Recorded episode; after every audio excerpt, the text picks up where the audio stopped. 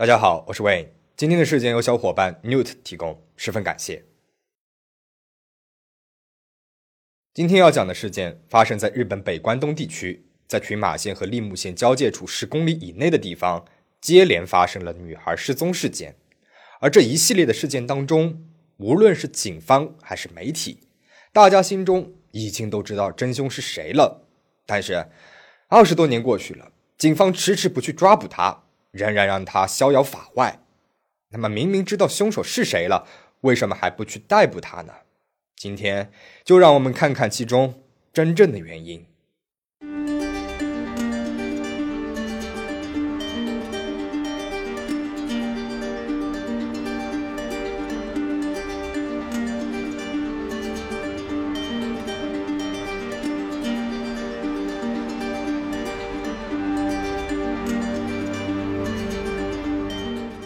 一九九六年七月七日，在群马县的太田市，住着一对非常喜欢打弹珠的夫妻。丈夫横山宝雄和妻子横山光子，业余时间经常会去弹珠店打弹珠。那天正好弹珠店内举行了特殊的活动——七夕感谢祭。因为当时的日本没有明令禁止携带小孩子进入弹珠店，所以常常能够在店内看到到处游玩的小孩。这夫妻俩那天就带着当时只有四岁的长女。横山由佳丽和刚刚出生七个月的小女儿去了弹珠店。进入弹珠店之后，妻子背着刚刚出生的小女儿和丈夫两个人并排坐着，立即开始了弹珠游戏。长女尤佳丽对弹珠并不感兴趣，只能够一个人在店内随便走走。到了中午，妻子横山光子带女儿到了附近的停车场，买了一个简易的便当。但是尤佳丽她并不饿。妻子也就不再管他了，让他一个人去长椅上坐着休息，自己呢又沉迷到了弹珠游戏当中去了。过了一会儿，尤加利向母亲所在的弹珠台走了过去，跟母亲说：“有一个大叔在。”后面的内容由于弹珠店内声音嘈杂，妻子并未听清尤加利说了什么，他只是回过头去对尤加利说了一句：“好好坐着哦，不能跟别人走了哦。”便又立马回到了弹珠游戏当中去。到了下午一点五十分，妻子才发觉到女儿尤加里不见了。他急忙去长椅上看了看，结果长椅上只剩下了尤加里吃剩的果汁和饭团。夫妻两人立马报了警。第二天，警方派出了七十人组成的特别搜查队，在附近的停车场和国道进行了大范围的地毯式搜查，但是最终也没能够找到尤加里。发生这起事件至今。媒体和大众都认为，这起失踪案件的原因是横山夫妇的不称职导致的。夫妇二人因为自责，此生就再也没有去过弹珠店打弹珠了。警方调取了当天弹珠店内的监控录像，一名戴着黑色太阳眼镜的男子在录像当中显得尤为可疑。这名男子在下午一点二十七分进入弹珠店，他身高一米五八左右，身穿白色 T 恤。身披一件黑色夹克，穿着拖鞋，两只手放在腰后，大摇大摆地走着。令人感到可疑的是，这名男子进入弹珠店之后，并没有立即去弹珠台打弹珠，而是去了监控摄像头拍不到的厕所。大概几分钟之后，就在店内开始徘徊。他没有在弹珠台前停留，也没有把钱换成游戏币和游戏充值卡。监控录像拍到，他和尤加里擦身而过。而在午后一点三十三分，监控录像还拍到他坐在尤加利对面的长椅上，大口吸着烟。尤加利身旁有一个烟灰缸，他借着丢烟蒂的动作，顺势坐到了尤加利的身边，还用右手向店外指了指三次。被搭话后的尤加利双手捏着白色的连衣裙的裙摆，十分的紧张无措。午后一点四十二分，男子离开了尤加利所在的长椅，使用了十五分钟左右的卫生间。然后抽着烟从店铺后门走了出去。正是此时，尤加利去找自己正在打游戏的妈妈，告诉她有一个大叔。然而妈妈并没有十分在意。一点四十五分左右，尤加利向着弹珠店的门口走了出去。可惜的是，当时店里的监视摄像头是有视野盲区的，他并没有捕捉到尤加利是如何走出店铺的。只有出口附近的摄像头。拍到了两个从弹珠店走出的一晃而过的身影，这极有可能是那名可疑男子和尤加利。随着警方进一步对录像的分析，他们给出了这名男子更为详细的外貌特征：高耸的鼻梁，下颚有些许的突出，面部凹陷，看起来有一点像著名动漫角色鲁邦三世。但是，尽管给出了嫌疑人的长相特征以及高额的悬赏，由于事件的线索少之又少，这起事件也最终变成了一桩悬案。十多年过去了，尤加利的失踪案件始终没有破解。直到有一天，一名作家的出现打破了这一切。他的调查结果使大众和警方又重新把目光聚焦到了这起十多年前的失踪案件上。二零零七年，一名叫做清水节的记者被一档名为《为解决事件》的节目邀请做特殊嘉宾，负责调查一九九六年发生的尤加利失踪案。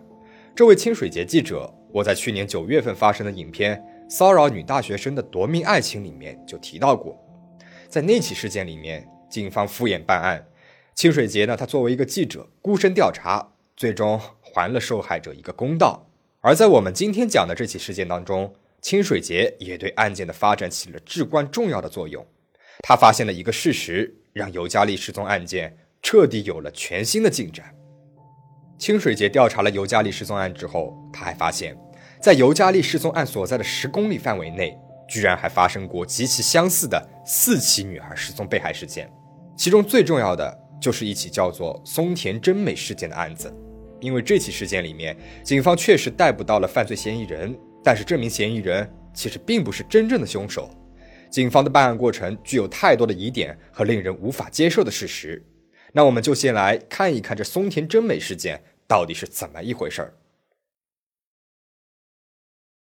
尤加利失踪六年之前，一九九零年五月十二号午后六点左右，在利木县足利市发生过一起类似的失踪案。一名叫做松田真美的小女孩，当天和父亲一起去弹珠店玩。父亲在打游戏的时候，女孩在弹珠店内的停车场失踪了。父亲认为大事不妙，立马报了警。警方也迅速展开了搜索。第二天早上十点二十分，在度良赖川河畔边发现了失踪女孩的遗体。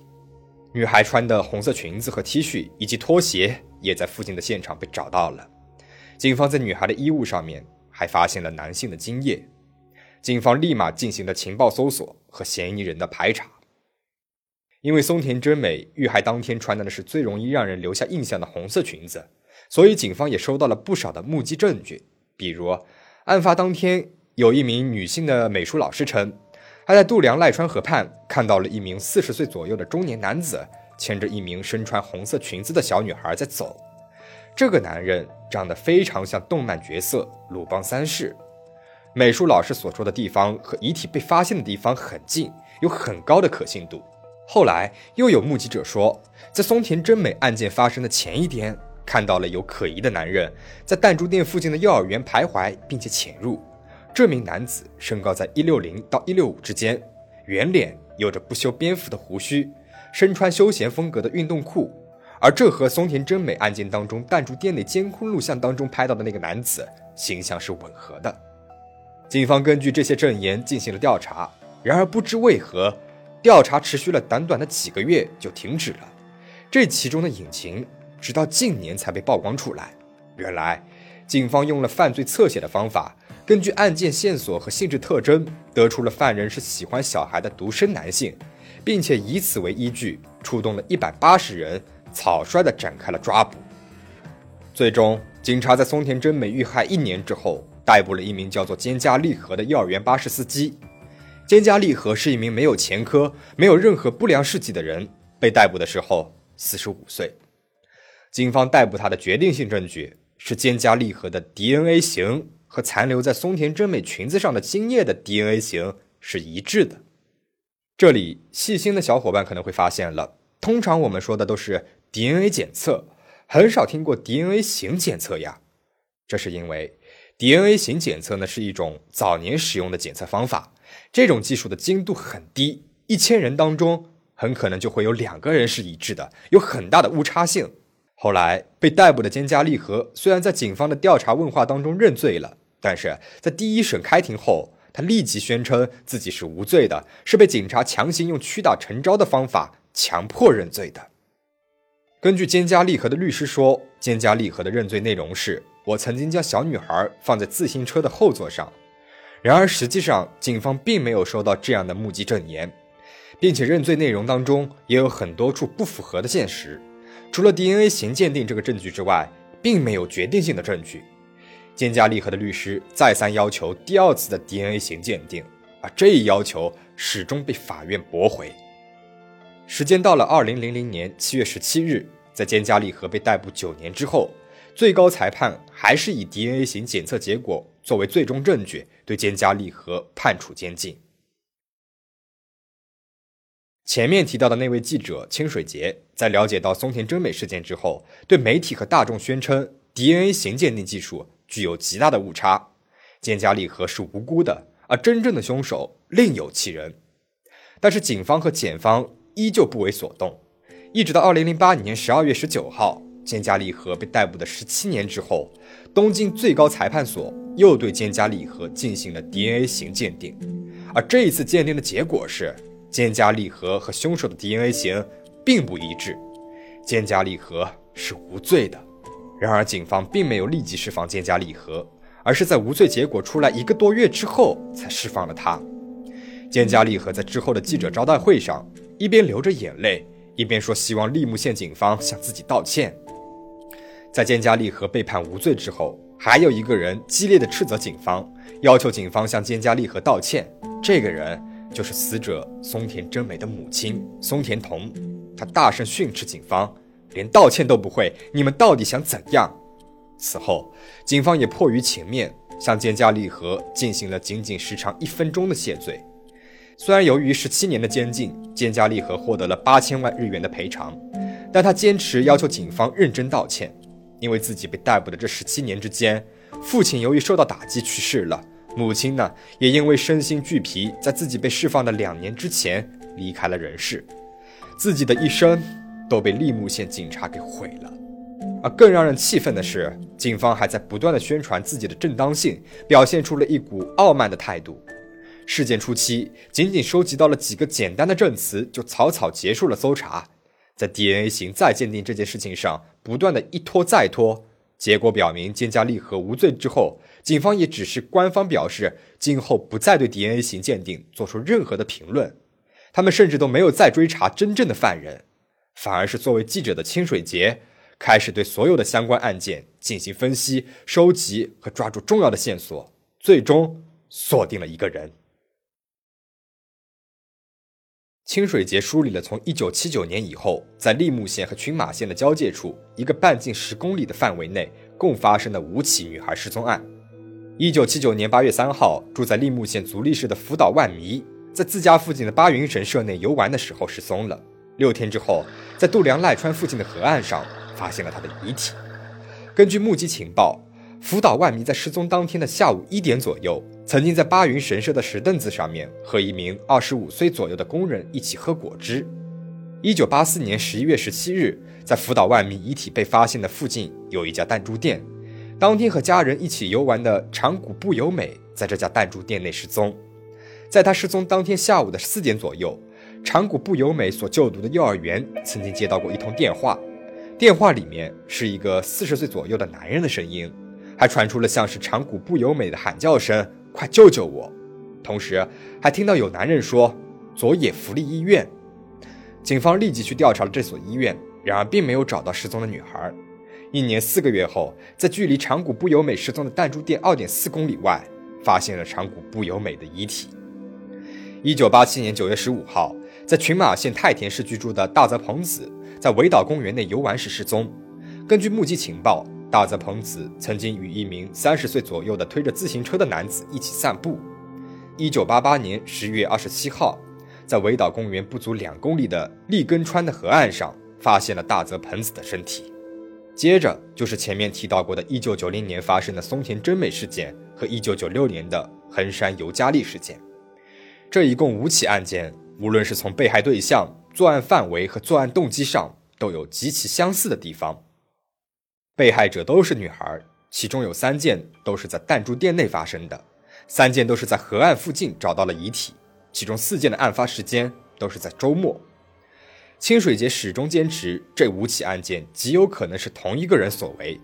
失去孩子的家人们也自发组成了一个名字叫“足利太田连续未解决事件家族会”的组织，向国家和搜查局要求继续对案件进行搜查。清水节和这些家人们一起，始终都没有放弃抓捕真正的凶手。功夫不负有心人，清水节最后找到了那位证言当中屡次提到的酷似鲁邦三世的男人。此人单身，周末常常在群马县和立木县之间来往。时常去弹珠店打一整天的弹珠。在掌握了这名可疑嫌犯的行迹之后，清水节立马联络了群马县和立木县的警方，但是警方并没有予以理睬，没有派任何警员出动。无奈的清水节只能只身一人去见这位酷似鲁邦三世的男人。在尾随这名男子回到住所之后，清水节紧跟其后，他发现可疑男子的确身材很小，在一米六左右。真的和漫画当中鲁邦三世非常相似。清水节鼓足了勇气，按下了门铃。你好，我想找你聊聊关于十八年前的松田真美事件。当清水节开门见山地说出这句话之后，男子显出了极为慌张的神色。清水节继续追问：“那天你就在足利市吧？”男子支支吾地说：“我已经不太记得了。”男子反复模糊地回答着清水节的问题，但是男子的话语当中充满了自我矛盾。最终，男子承认事件当天他就在足利市，甚至他也承认去过松田真美失踪的弹珠店，承认了曾经和松田真美有过交谈。但是，由于清水节只是一名记者，没有搜查权，所有的谈话只能作为电视取材，不能够作为与事件直接相关的证据。通过这次谈话，清水节更加确信，面前的这个男人正是这一系列少女失踪案的罪魁祸首。之后，清水节私下对男子进行了 DNA 鉴定，和松田真美衣物上的 DNA 对比之后，发现完全一致。当时他所用的 DNA 鉴定精度已经能够达到一百兆分之一了，也就是说，一百兆人才有可能会有两个人有相同的 DNA。这样的精度，这样的证据。无疑，他就是犯人了。但是在几乎已经百分之百确定犯人的情况下，警方依然没有出动，没有去逮捕这名酷似鲁邦三世的男人。这究竟是为什么呢？警方给出的原因如下：警方说，如果将这名男子逮捕的话，就相当于是承认了在松田真美案件当中使用的 DNA 型鉴定技术存在着很大的缺陷。等于是承认了对菅加利和进行十七年的关押处刑的唯一证据，也就是 DNA 型鉴定技术从一开始就是完全错误的，这会动摇并且影响警方的声誉。因为在与松田真美几乎同时发生的一起名为“范种”事件当中，也有一名声称自己是无罪的，他也是仅仅因为 DNA 型鉴定结果就被认为是凶手，而且还被判处了死刑，而且死刑已经迅速的被执行了。